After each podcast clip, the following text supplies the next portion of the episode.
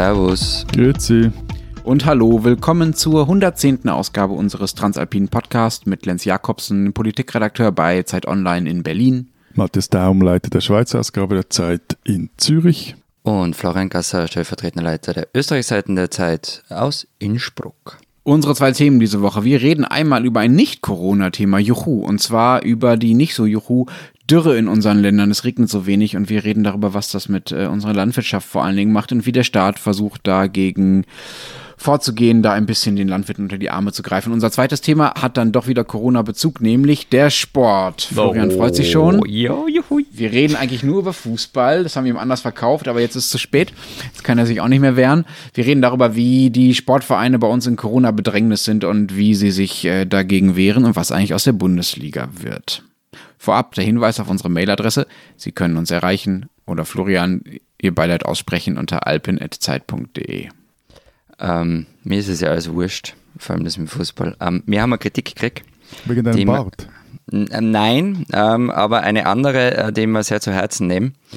Ähm, und zwar, wir würden unseren Werbeslogan jeden Mittwoch immer mit Dialekt ähm, zu wenig gerecht werden. Das heißt übersetzt, Matthias und ich reden zu wenig Umgangssprache, weil Lenz bei aller Liebe, du hast kein Dialekt. Und ich befürchte, stimmt. Ich weiß, sogar. also du meinst es vielleicht als Beleidigung, aber vielleicht verstehe ich es auch als Kompliment. Ja, okay. Gut.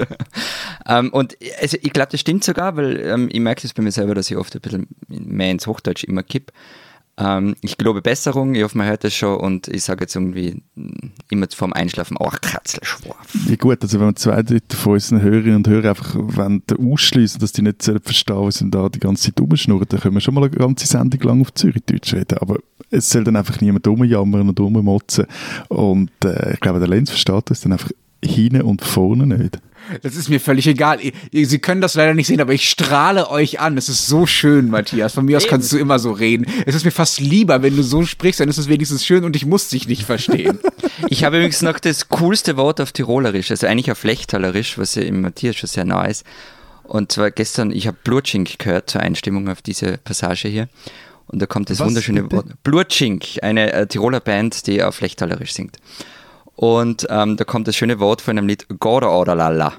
Das, das, hat jetzt aber überhaupt nichts mit äh, Schweizer Mundart zu tun, aber ja, bitte. Das, das klingt ungefähr so, das klingt ungefähr so, wie mein, wie mein anderthalbjähriger Sohn spricht. Oder, oder wie das neue Lied der Stones. Schalalala. Ja, Schalalala. Na, aber jedenfalls Goda oder Lala heißt Elternschlafzimmer, Fensterladen, Offenhalter. Ich finde, das ist ein Wort, das man wirklich immer gebrauchen kann und ich werde es von nun an regelmäßig einbauen. Ah, Entschuldigung, da musst du mir nochmal erklären. Gordor ist dann also das Elternschlafzimmerfenster und Lalala ist Offenhalter? Wahrscheinlich, ich weiß es nicht. Keine ich glaube, ich glaub, der, der, der, der Flachland-Tiroler wurde vom, vom Bergland fast Vorarlberg einfach irgendwie völlig verarscht und die haben ihn Das Bern kann auch gut sein, aber es ist ein schönes Wort. Wichtiges, glaube, schönes Wort. Also ich glaube, das sind Fake News, aber gut. ja, vielleicht haben wir Lechtaler unter unseren Hörerinnen und Hörern. Äh, bitte um Nachricht Stimmt das, was Blutschink uns seit, weiß ich nicht, einem Vierteljahrhundert verkauft, dass Gorda oder Lala Elternschlafzimmerfensterladen offen halt heißt?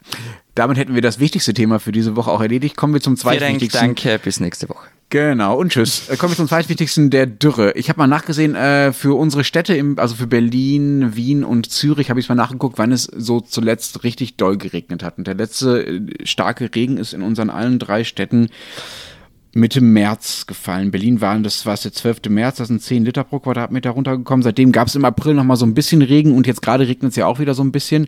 Aber sonst war es unfassbar trocken in den letzten, sagen wir, sechs bis acht Wochen. Wann hat es bei euch zuletzt so richtig geregnet? Schlechte Woche für diese Frage. Also es, ähm, weil es hat geregnet in der Nacht auf Montag und es wird diese Woche wieder regnen, ist zumindest angekündigt. Aber der Punkt ist halt wirklich ergiebig war es nicht und April war wie bei uns allen extrem trocken. Also ich habe so eine Zahl gefunden, ähm, der Wasserstand am Neusiedlersee zum Beispiel, der war 15 Zentimeter unter Mittelwert und zwar am 9. April schon. Und also man kann jetzt davon ausgehen, dass er noch weiter gesunken ist. Und eben, also für die nächsten Tage ist zwar Regen vorhergesagt, aber ich glaube nicht, dass sich das nur aufwiegen lässt, was bis jetzt nicht an Regen gefallen ist. Hier regnet es heute oder, oder, zumindest ein bisschen und auch in den vergangenen Tagen gab es eben so einen Hauch von Schauer, aber also auch eben hier sind die, die Böen sind viel zu trocken. Der April, der wird einer, wenn nicht äh, gar der trockenste April seit Messbeginn sein. Laut Hydrologen fehlen so 40 bis 60 Prozent der üblichen Regenmengen und weil der Winter auch in den Bergen außerordentlich schneearm war, nicht nur hier im Flachland, fehlt nun das Schmelzwasser, das eigentlich sonst die Bäche und Flüsse anschwellen lässt. Dazu waren März und April bisher auch deutlich zu warm im Vergleich zum langjährigen Durchschnitt und Meteo Schweiz, dort spricht man von einem spanischen Frühling, den wir hier erleben. Das ist ja das Problem, ne? Also nicht nur, dass es nicht regnet, sondern dass es auch so warm ist, weil das ja auch bedeutet, dass das Wasser, was noch in den Böden ist, total schnell verdunstet. Ich habe eine Zahl gefunden, äh, dass momentan, also in diesen Wochen, denen es jetzt so trocken war und nicht geregnet hat, jeden Tag pro Quadratmeter ungefähr sechs Liter an Flüssigkeit, an Wasser verdunsten. Und das ist natürlich unfassbar viel, wenn man sich vorstellt, wie ich vorhin schon gesagt habe, dass teilweise hier in vier Wochen nur zehn Liter gefallen sind. In, der Schweiz bis dazu noch eine kräftige Biese, also ein Wind, der die Böden zusätzlich austrocknete. Und ähm, Sonja Seneviratne, die ist Professorin für Landklimadynamik an der ETH Zürich, die spricht jetzt eben von einer außerordentlichen Trockenheit und zwar so außerordentlich, dass selbst der Frühling 2018 gegenüber dem Frühling 2020 feuchter war. Und wir erinnern uns, 2018, das war das Jahr mit diesem äh, krassen Dürresommer in all unseren Ländern. Und äh, mein Kollege Adrian Mayer, der hat vergangene Woche für einen Artikel auf den Schweizseiten mit äh, der Professorin Seneviratne gesprochen und sie warnt, also wenn sich das Wetter ähnlich wie damals entwickelt, dann könne die Dürre heuer sogar noch heftiger ausfallen als vor zwei Jahren. Ob dann aber die Dürre wirklich kommt, das äh, könne man erst äh, Ende Mai abschätzen.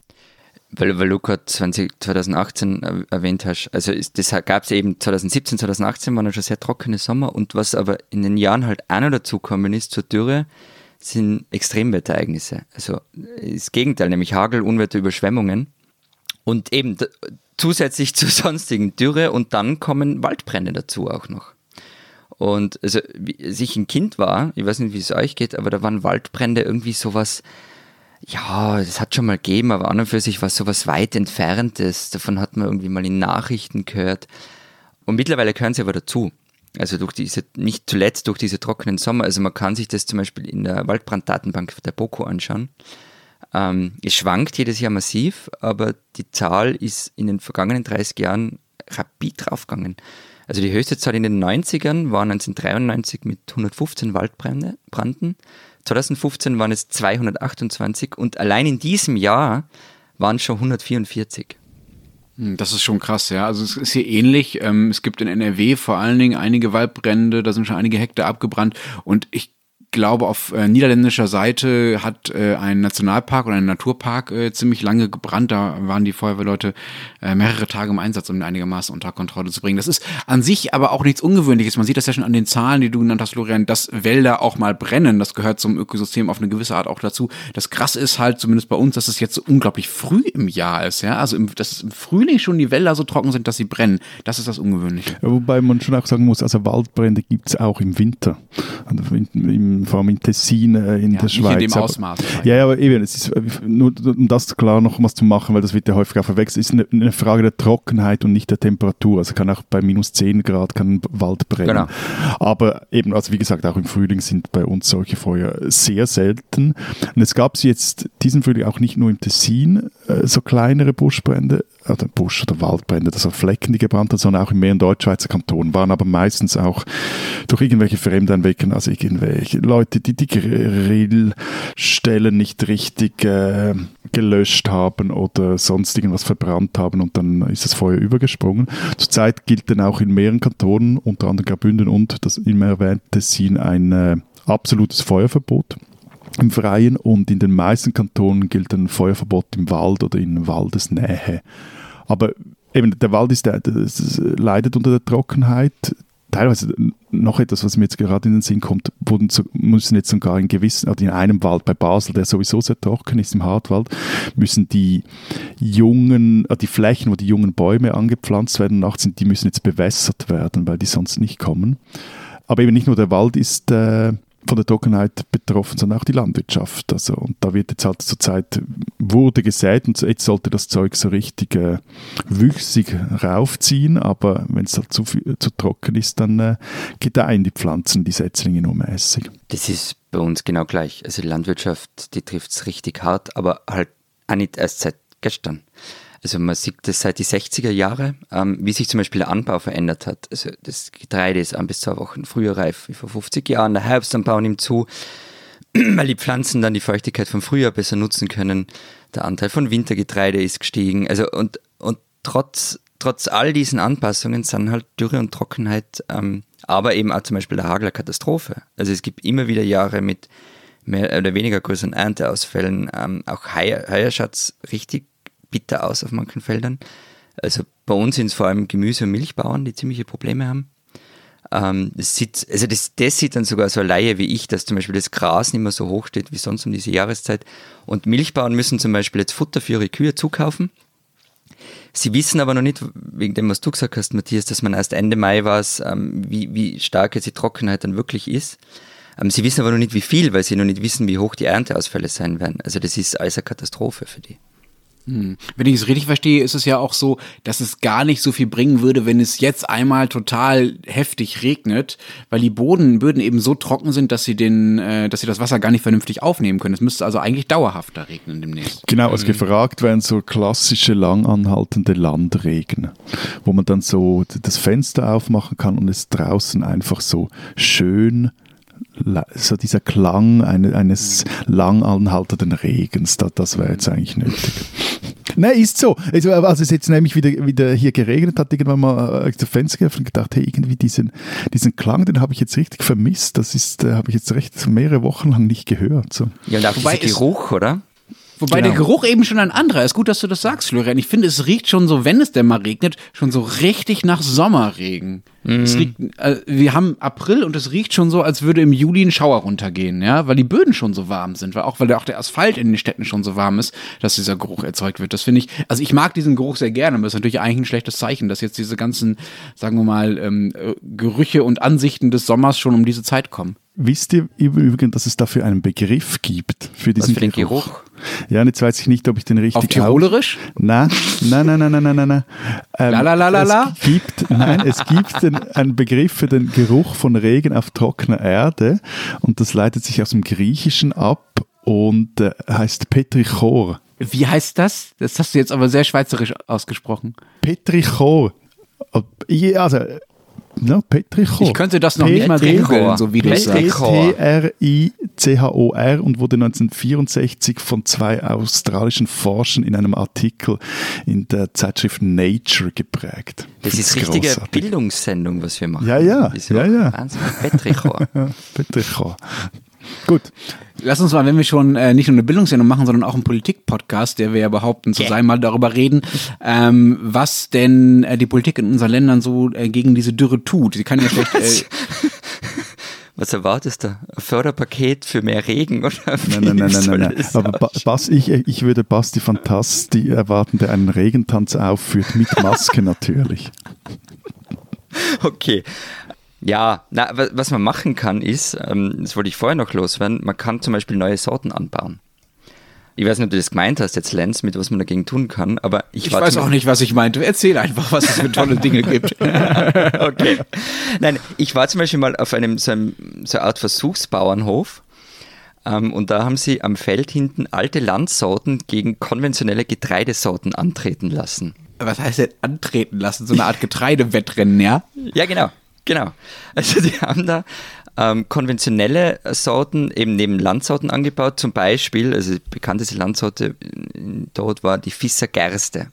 Fisser Gerste ist eine Gerstensorte, die kommt eigentlich hoch vom Berg ähm, ist dann jetzt ins Tal geholt worden und wächst da super, weil sie nämlich ähm, widerstandsfähiger ist als herkömmliches Getreide. Hast, hast, du uns diese Geschichte nicht schon mal erzählt? Weil Fisser Gas, der Begriff kommt das mir, der Name sehr kommt sein, mir sehr ja. bekannt vor. Langsam habe ich den Verdacht, dass du da irgendwelche Anteilsscheine an einem äh, Versuchsfeld hast und, äh, oder für die äh, regionale ähm, Produktvermarktung zuständig bist von Fisser Gas. Ich finde überhaupt, Ge Getreide, Tourismus und Mittelalter sind so deine drei Hobbys, oder? Ja, und aus Fissergeiste mache ich dann Bier bei mir im Keller. Hast du gemerkt, wie er darüber hinweggeht? er musste sich jetzt so, kurz ich, ich mache euch auch einen Freundschaftspreis dafür. Ja, ja. Er musste sich jetzt kurz überlegen, ob er beleidigt sein soll oder eigentlich geschmeichelt, dass wir ihm so viel unternehmerischen Geist zutrauen. Ja. Aber nein, Sorry, jedenfalls, ich diese, diese Landsorte, die ist widerstandsfähiger und ähm, wächst einfach besser. Und in den trockenen Jahren hat es weniger Ernteausfälle gegeben wie bei herkömmlichen Sorten. Und das Problem ist allerdings, sie sind weniger ertragreich und komplizierter im Anbau und schwieriger in der industriellen Verarbeitung. Das ist der Haken dran. Das heißt, diese ganzen tollen Dinge, die diese widerstandsfähigen Dinge da irgendwie können, äh, nützt ihnen nichts. Sie haben also das Wettrennen verloren und äh, wir Na, machen alles so es- weiter wie vorher. Na, das Problem, also das Wettrennen haben sie ja schon gewonnen, aber das Problem ist bei all diesen Dingen, also man liest ja oft irgendwie Landwirte stellen um und bauen jetzt was weiß ich was an. Ähm, das sind ganz oft Nischenprodukte für den Bioladen. Ähm, und das bleiben sie, das ist nett, das ist was fürs Gemüt, das ist romantisch, aber das ist halt nichts, was irgendwie für die Ernährungssicherheit einer Bevölkerung taugt. Ähm, das ist so wie Wassermelonen aus Niederösterreich oder Reis aus dem Burgenland. Das ist cool, dass es es gibt, aber so, mehr halt auch nicht. Und das heißt, am Ende wird es schon irgendwie darum gehen, wie man weiter intensive Landwirtschaft betreiben kann. Also zum Beispiel, ähm, wie man die Bewässerung sicherstellt. Und das, da gibt es ja jetzt auch schon Modelle, zum Beispiel im Marchfeld, da wird halt Wasser aus der Donau abgezweigt. Ich glaube, seit 25 Jahren wird das gemacht oder nur länger. Aber nur noch etwas zu den Wassermelonen aus Niederösterreich und dem Reis aus dem Burgenland. Also ich würde die schon, diese Melonen, diesen Reinst gerne mal kosten. Also so ist es nicht. Also ich hätte da durchaus... Da habe ich leider keine Anteile, deshalb kann ich da jetzt da nichts zukommen. Aber gern mal kosten ist, glaube ich, genau die Schwelle, die Florian meinte. Gern mal kosten Genau. würde ich auch viel, aber ich will halt dann doch vernünftige Wassermelonen essen und äh, nicht äh, äh, diese kleinen Dinger, die für mich eher nach Bedrohung klingen. Also liebe gesagt. Niederösterreicher, wir würden gerne mal einen transalpinen Wassermelonentest durchführen. Bitte dritteln Sie sie und schicken, verschicken Sie sie in drei Länder. Nein, aber zum Bewässern, also das ist genau das Problem der Schweiz. Also es gibt hier bereits seit 2013 so ein Pilot, 13, Entschuldigung, so ein Pilotprogramm, das heißt Anpassung an den Klimawandel und dazu gehört auch die Frage, wie die Schweizer Bauern in einem trockeneren Land wirtschaften oder bauen sollen. Geht, aber auch da, da geht es halt dann vor allem darum, die vorhandenen Wasserressourcen besser zu erschließen, zu verteilen zu nutzen und immer mit technischen Mitteln. Also es gibt ja zum Beispiel Projekte für Speicherseen, mit denen Alpweiden bewässert werden sollen oder Wasserpipelines, die äh, Limmatwasser über den Hügel in ein Gemüseanbaugebiet pumpen sollen oder im Seeland, also in der Nähe von Biel, Neuenburg, so, sollen die Jurgewässer zum dritten Mal korrigiert werden. Die Gegend dort ist die Gemüsekammer der Schweiz. Das Problem dabei ist, wenn die Bewässerung verbessert wird, dann, äh, was machen die Bauern? Die pflanzen halt eben keine neuen Sorten oder anderen, andere trockenresistentere Sorten an, sondern die gleichen Wasserfresser wie bisher. Okay, aber ihr habt jetzt beide Vorschläge gemacht, wie es anders gehen könnte und dann beide gesagt, ja, geht aber leider halt doch nicht. Es bringt jetzt irgendwie doch nichts. Was ist denn die Alternative? Gibt es eine echte Alternative oder müssen wir uns darauf einstellen, dass es halt nicht mehr vernünftig funktioniert? Wenn wir das genau wüssten, würden wir nicht jede Woche mit dir herumtratschen, sondern wären ziemlich hochbezahlte ähm, Landwirtschaftsberater. Aber es ist eben das, was ich vorher gemeint habe. Es geht darum, wie man intensive Landwirtschaft äh, weiter betreiben kann mit dem Wasserbedarf, den man hat, also die gleichen Erträge auch.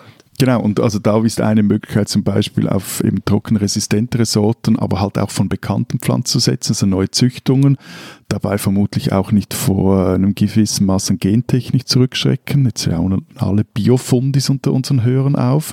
Oder auch die Böden anders zu bearbeiten, also den Humus zum Beispiel süferli aufzubauen, anstatt immer brutal umzupflügen. Stopp, Dann, wie bitte aufzubauen? jetzt, jetzt wollt ihr mehr Mundart im Podcast und das ist auch wieder nicht Süferli. ich- ich will ja nur, ganz, äh, ganz vorsichtig, ganz vorsichtig aufzubauen, ähm, anstatt ihn immer brutal umzupflügen. Also dann braucht man auch nur die obersten Zentimeter zum Beispiel zu befeuchten und äh, zum Beispiel nicht so diese Sprinkleranlagen, diese monströsen, bei denen dann das meiste Wasser sowieso nie dorthin gelangt, wohin es eigentlich gelangen soll, nämlich an die Wurzeln der Pflanzen.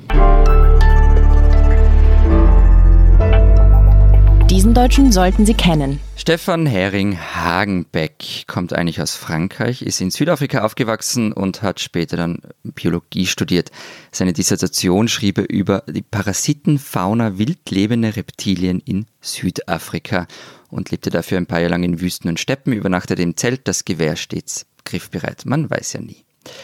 Hanseaten werden bei seinem Namen gleich aufgekocht haben. Ähm, er heiratete Bettina Hagenbeck, eine Nachfahrin von Karl Hagenbeck, dem Gründer des Hamburger Zoos. Hering Hagenbeck arbeitete dort mit, war Geschäftsführer und zoologischer Leiter.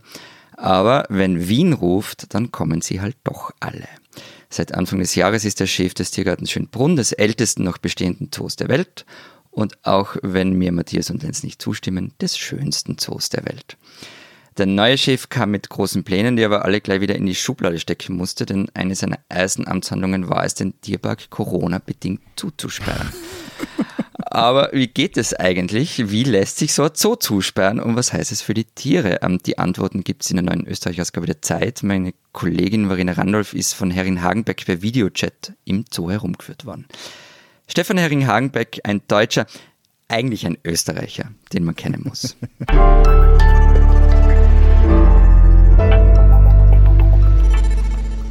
Du, äh, Lenz, frage mal, ähm, zählst du eigentlich schon die Tage bis zum 9. Mai? Was ist da?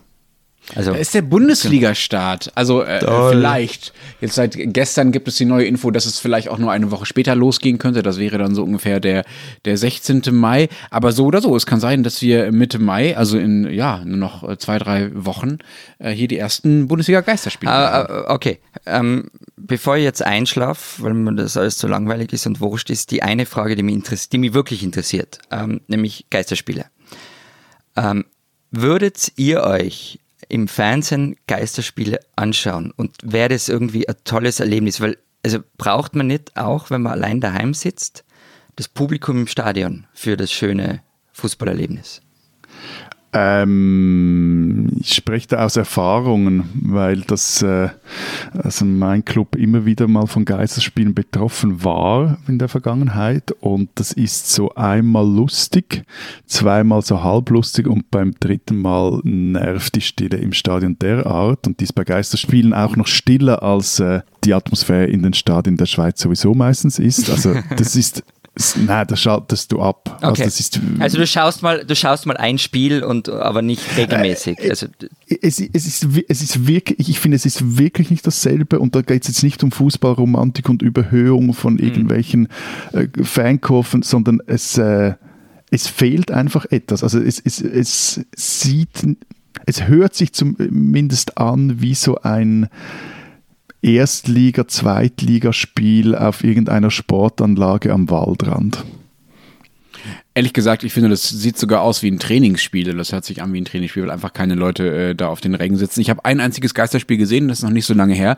Das war nämlich das Rückspiel äh, Paris Saint-Germain gegen Borussia Dortmund in der Champions League. Äh, da ging es um einiges und das war ganz schrecklich. Ich weiß aber ehrlich gesagt im Nachhinein nicht mehr, ob das daran lag, dass Dortmund schlecht gespielt und verloren hat oder daran, dass keine Leute auf den Rängen saßen. Aber es war auf jeden Fall eine verrückte Erfahrung. Und ehrlich gesagt, mich bringt auch jetzt diese Bundesliga-Diskussion in ein ziemliches Dilemma. Ich würde mir einerseits wahnsinnig gerne mal wieder ein Spiel live ansehen auch ein Geisterspiel. Vielleicht nicht 20 Stück, aber so mhm. zwei, drei auf jeden Fall und zumindest äh, die Dortmund-Spiele. Andererseits finde ich so eine Lex Bundesliga, die sich da in Deutschland andeutet, also dass die Bundesliga wieder spielen darf, alles andere aber mehr oder weniger verboten bleibt, das finde ich absolut falsch. Und das ist so ein bisschen das Problem, dass es generell so mit dem Fußballkonsum gibt, das ich zumindest habe. Vieles an diesen Umständen ist eigentlich total schrecklich. Also jetzt eben die Möglichkeit, dass es äh, Sonderprivilegien für die Bundesliga geben könnte, aber auch sonst äh, die Umstände, die bei der FIFA so herrschen. Ja, das ist total übel, aber das Spiel an sich hat da trotzdem noch einen Sog, egal wie schlimm die Umstände sind. Und damit irgendwie umzugehen, ist äh, ganz schön eine Zwiespalt, eine ganz schöne Herausforderung für mich. Und ehrlich gesagt hoffe ich, dass mir das abgenommen wird und ich mich nicht dafür entscheiden muss, äh, mich dem Fußball zu enthalten halten, weil ich äh, das aus politischen oder sozialen Gründen irgendwie asozial finde oder falsch finde, was da stattfindet. Ehrlich gesagt hoffe ich darauf, dass äh, dieses Fußballguckbedürfnis einfach dadurch unterdrückt wird, dass die Gesundheitsämter oder die Minister entscheiden, dass es einfach nicht stattfinden darf. Du machst eine Riesenkiste auf, über die ich jetzt nicht drehen will, aber ich will nur mal einwerfen, die Fußball-WM in Russland hast du sicher trotzdem angeschaut. Ja, genau. Genau. Ja. Und das ist aber, natürlich verlogen. Aber darüber ja. haben wir, glaube ich, auch schon mal gesprochen. Ja, ne? ja, ja. Also, ja. Soll ich jetzt noch erwähnen, dass äh, gestern der, Proze der Sommermärchenprozess in der Schweiz verjährt ist, weil die Bundesanwaltschaft das nicht schneller durchgebracht hat. Aber auch das ist eine andere unappetitliche Fußballgeschichte oder Kiste, die wir hier nicht öffnen wollen. So ein schöner Sport. Aber Lenz, was ich mich jetzt gerade äh, bei deinen Ausdrücken gefragt habe, kannst du dir so eine Haltung überhaupt erlauben mit deinem schwarz-gelben Herz? Weil war es nicht ein gewisser Herr Watzke, Hans-Joachim zum Vornamen, der gesagt hat, dass ohne die Geisterspiele, Zitat, die ganze Bundesliga absäuft.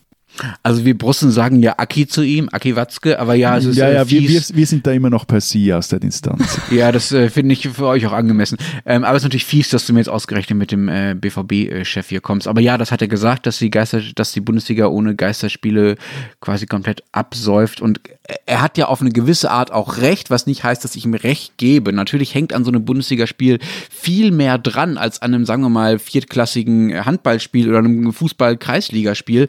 Es geht da um viel mehr Geld, es geht um viel mehr Arbeitsplätze, es geht aber auch um viel mehr Unterhaltung. Aber nur mal als Beispiel, der BVB hat fast 500 Mitarbeiter. Die sind natürlich darauf angewiesen, dass der Betrieb irgendwie wieder anläuft bald. Das finde ich jetzt aber gar nicht so viel. Also der Zeitverlag hat, glaube ich, etwa doppelt so viele Mitarbeiter. Boah, ich finde den Zeitverlag jetzt auch nicht so unwichtig, aber vielleicht spricht er auch nur das Eigeninteresse.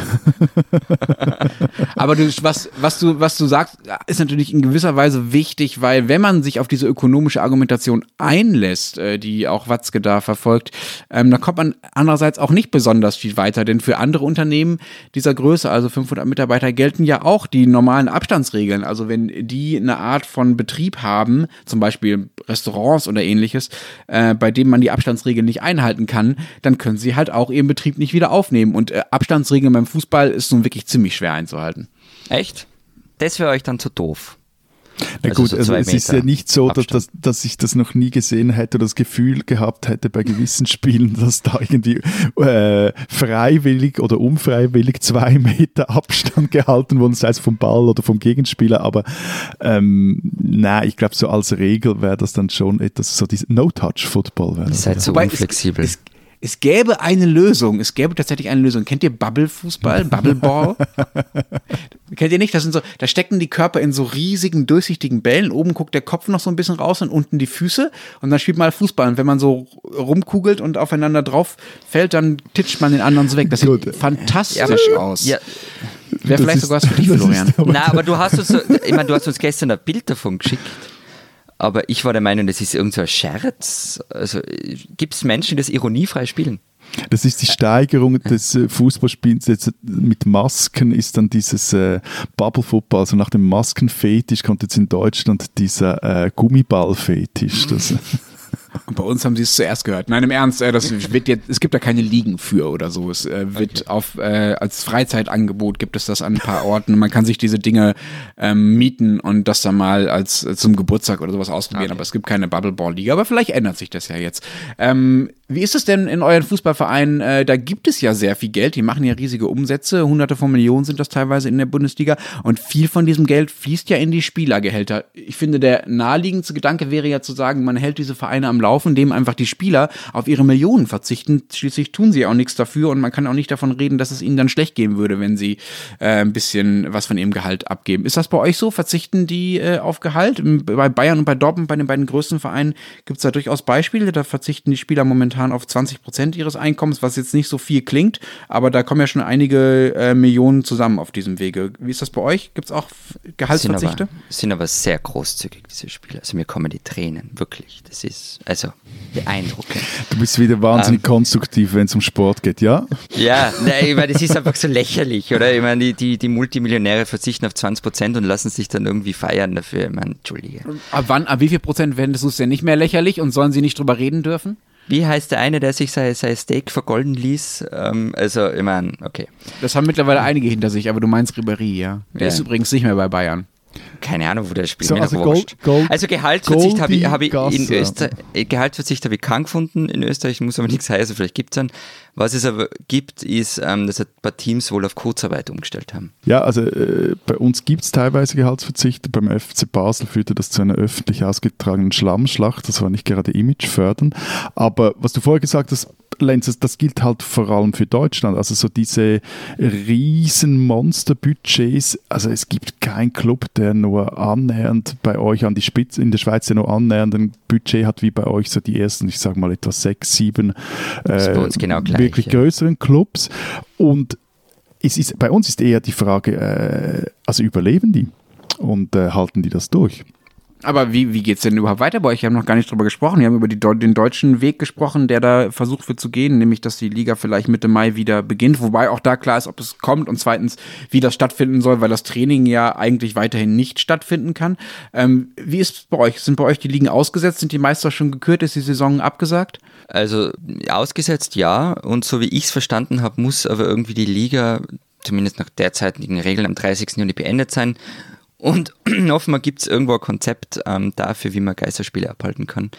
Und das soll wohl angeblich auch so gemacht werden. Mehr weiß ich dazu nicht. Bei uns ist die Meisterschaft in den meisten europäischen Ländern einfach mal unterbrochen, weil da gab es so einen Hickhack mit der UEFA, äh, dass die nicht wollte, dass sie abgebrochen werden. Ähm, aber zum Beispiel die Eishockey-Meisterschaft, die wurde, äh, die ist fertig, abgesagt, abgebrochen. Die haben auch nicht so wichtige europäische Wettbewerbe. Aber eben, für, wie ich vorhin angedeutet habe, für einige Clubs ist die Situation schon dramatisch. Also im Gegensatz zum äh, deutschen Fußball sind die Clubs in der Schweiz und auch in Österreich eben viel stärker auf die Eintritte angewiesen, auf die Umsätze, die sie, wenn in das Stadion zum Beispiel auch gehört, mit dem Catering machen etc. pp. Die können im Gegensatz zu den, zumindest den Bundesliga-Clubs, ich würde mal sagen, den Erst-Bundesliga-Clubs nicht von den TV-Rechten leben. Das ist wirklich ein Bruchteil, den sie jetzt in der Schweiz kriegen dafür. Das heißt jetzt wiederum, die haben immer größer werdende Einnahmelöcher bei fast gleichbleibenden Ausgaben. Wie in Österreich haben auch hier einige Clubs auf Kurzarbeit umgeschaltet. Und so ganz ehrlich, also einerseits finde ich diese Bundesliga-Wiederaufnahmeidee völlig absurd. Da wird aber, glaube ich, auch sehr viel äh, Wind gemacht und äh, können sich auch gewisse Funktionäre und Politiker halt auch gut mit profilieren. Aber ich sehe nicht, dass sich jetzt äh, in der Schweiz, aber auch in Deutschland und in Österreich das bald ändert, dass da wieder wirklich vor Publikum gespielt wird. Also wenn ich jetzt wetten müsste, vor Frühling, Frühsommer 2021 werden wir sicher keine Sportgroßveranstaltungen erleben. Und die Frage ist auch dann, wer, wer sich freiwillig in solche Menschenmassen begibt. Also die Hardcore-Fans, klar, denen ist halt eh vieles wurscht, aber auch von denen leben jetzt zum Beispiel die Schweizer Clubs nicht. Und der Chef des Bundesamts für Sport, der meinte kürzlich in einem Interview mit dem Tagesanzeiger, Zitat, dass eine Industrie, die 18 Monate nicht funktionieren kann, muss sehr viele Reserven haben, um nicht unterzugehen. Und jetzt kommt's, und das haben die meisten der Clubs wohl nicht.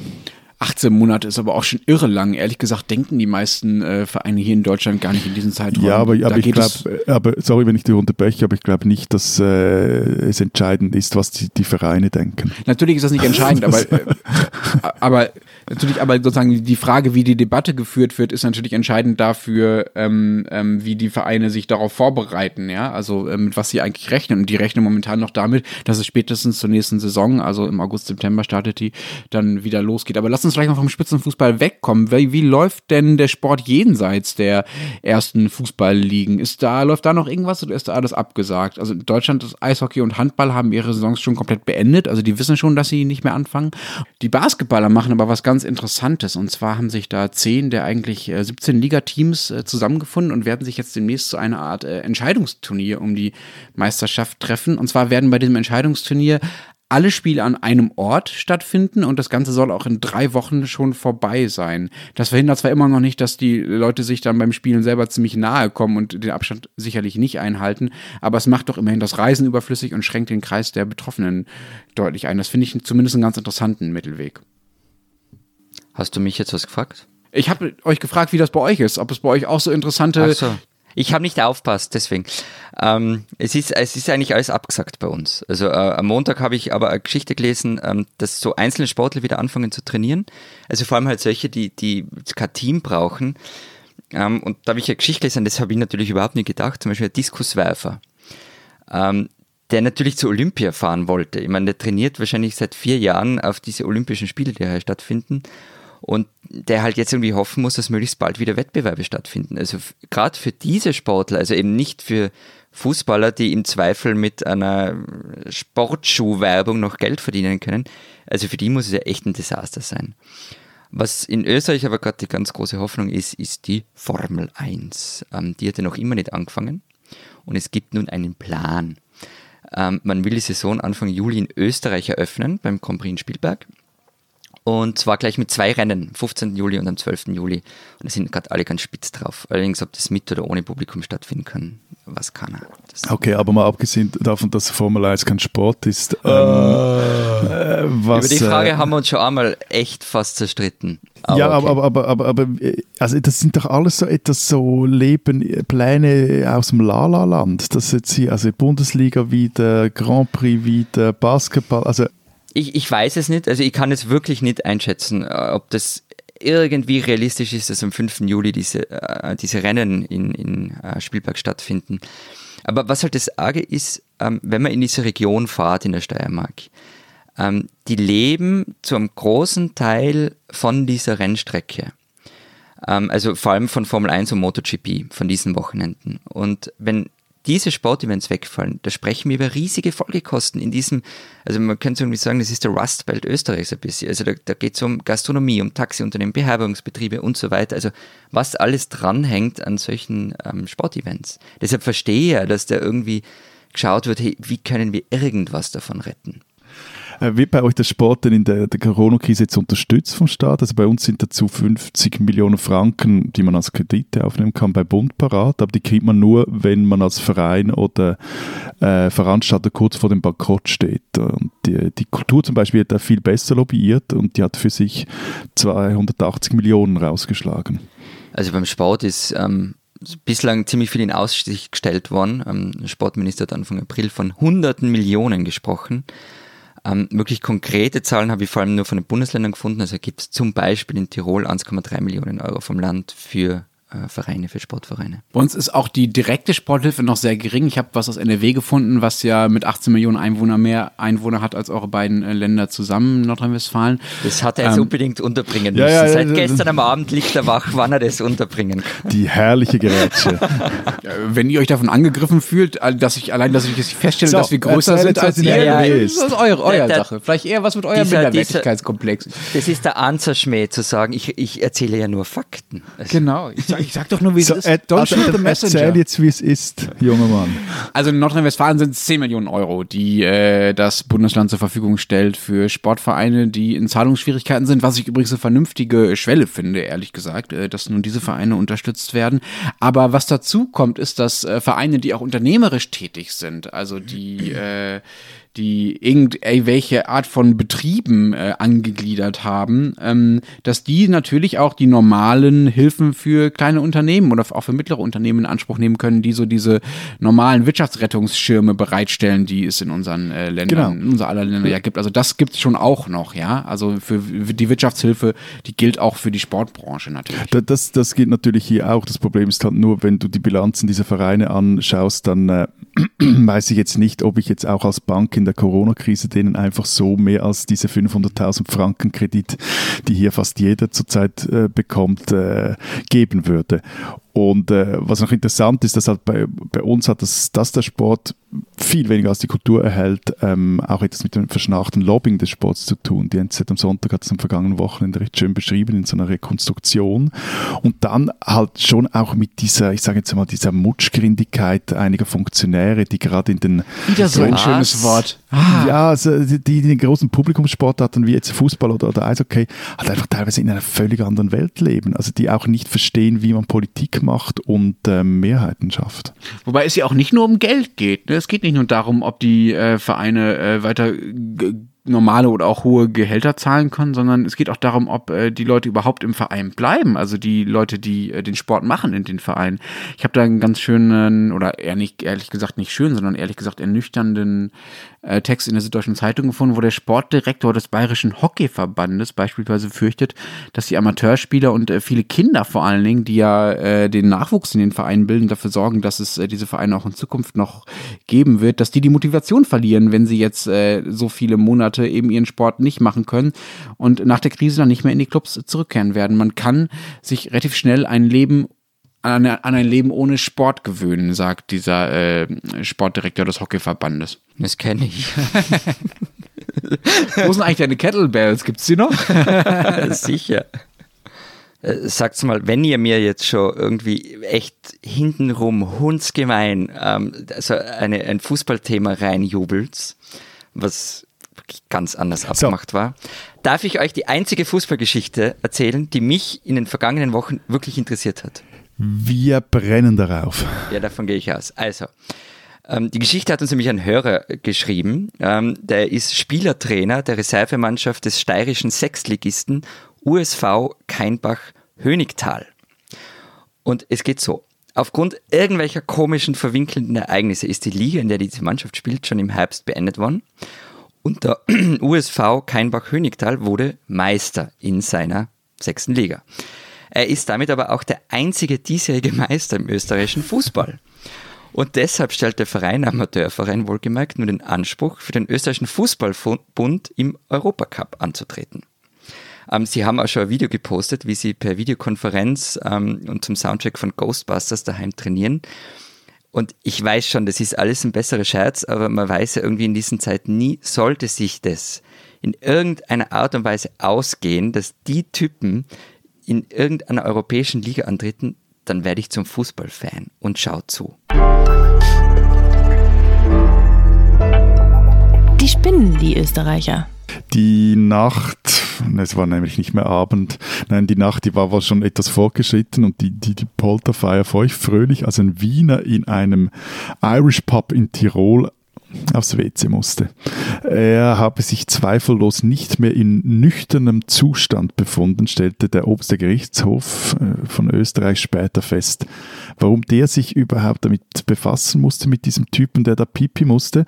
Weil der Mann auf dem Weg zum WC stürzte und dafür Schadenersatz verlangte.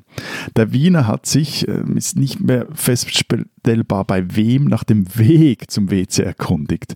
Und dann wurde ihm das ist das Thema dieser Sendung, in starkem Tiroler Dialekt ihm diese Auskunft erteilt. Allerdings muss das für den Großstädter sehr verwirrend gewesen sein. Jedenfalls, er hat es nicht richtig verstanden, ging eine falsche Treppe, eben nicht hoch, sondern runter und landete im Keller. Es war dunkel, der Boden uneben, eben der Mann mit dem Harndrang, der kam zu Fall. Er hat sich dann übrigens geweigert, sein Blut für einen Alkoholtest abzugeben. So. Das Landesgericht in Innsbruck meinte, der gute Mann sei doch ein bisschen mitschuldig, weil er halt auch etwas betrunken gewesen sei und sprach ihm von der geforderten Schadenersatzsumme nur zwei Drittel zu. Das Verfahren ging am obersten Gericht dann aber weiter und dort meinte man, es sei offensichtlich, dass es zwischen dem Wiener und den Tirolern Kommunikationsschwierigkeiten gegeben habe. Und Deshalb habe er, also der Wiener, den falschen Weg gewählt. Aber auch die Höchstrichter, die werden dann nur zwei Drittel der Summe. Die Moral von der Geschichte, mehr Servus Grüezi Hallo hören, mehr Dialekt lernen, das hilft gegen transalpine und auch gegen Wien-Tirolerische Missverständnisse.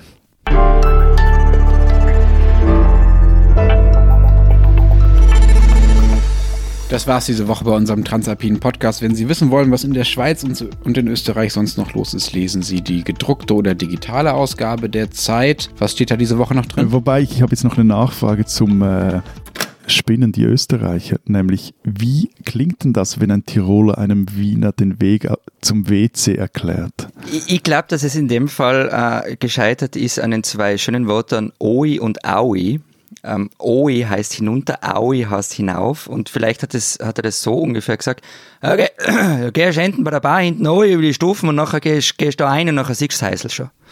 Zum Beispiel. Okay, ich kann den Wiener bis zu einem gewissen Grad verstehen. Anyway, ich, ich fühle mich vom Zuhören allein schon besoffen. ähm, auf den Schweizseiten haben wir diese Woche ein Porträt über den Trainer der Schweizer Eishockey-Nationalmannschaft, der eigentlich bei der Heim-WM in diesem Mai hier in der Schweiz Weltmeister werden wollte, aber das jetzt halt nicht kann, weil die WM gestrichen ist. Und wir haben unter anderem eine Geschichte dazu, wie partizipatorisches Theater funktioniert, äh, wenn man es nur streamen kann. Und wenn Sie wissen wollen, was in Deutschland so los ist, lesen Sie einfach den Rest der gedruckten Zeit oder natürlich Zeit Online. Wir hören uns nächste Woche wieder. Bis dahin sagen wir Gora oder lalla. Adieu. Und tschüss.